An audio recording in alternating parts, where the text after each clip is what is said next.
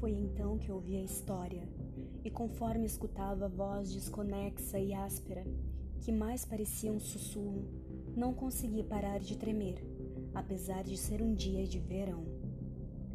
Muitas vezes foi preciso conduzi-lo de volta ao fio da meada, procurando entender tópicos científicos que ele conhecia superficialmente, de falha de memória, como se fosse um papagaio repetindo o que um dia ouviu de um professor e ainda preenchendo as lacunas nos momentos em que seu sentido de lógica e continuidade falhavam.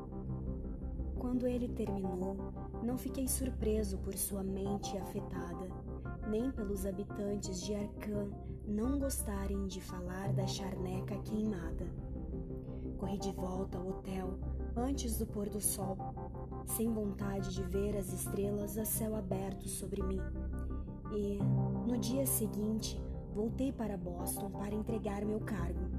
Não tinha como voltar para aquele caos sombrio de velhas florestas, encostas, nem como encarar novamente a charneca queimada, onde o poço negro escancarava-se ao lado das ruínas de tijolos e pedras reservatório logo será construído e todos aqueles velhos segredos estarão seguros para sempre nas profundezas das águas. Porém, mesmo assim, não creio que gostaria de visitar aquele povoado à noite. Pelo menos, não quando as estrelas sinistras brilhassem, e nada me faria beber a nova água da cidade de Arcan. De acordo com o velho Amy, tudo começou com um meteorito.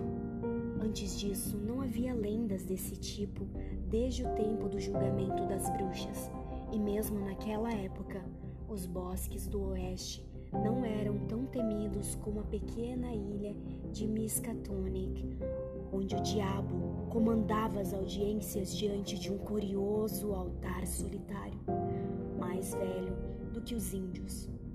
Nunca houve florestas assombradas e a neva fantástica jamais fora terrível, até os dias estranhos. Então, ao meio-dia, surgiu a nuvem branca, a sequência de explosões no ar e a cortina de fumaça que partia do vale e penetrava na floresta.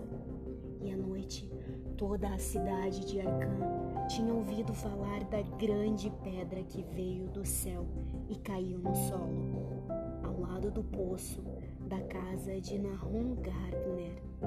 Era a casa que daria início à charneca queimada, bem cuidada Casa Branca de Nahum Gardner, com seus jardins e pomares férteis.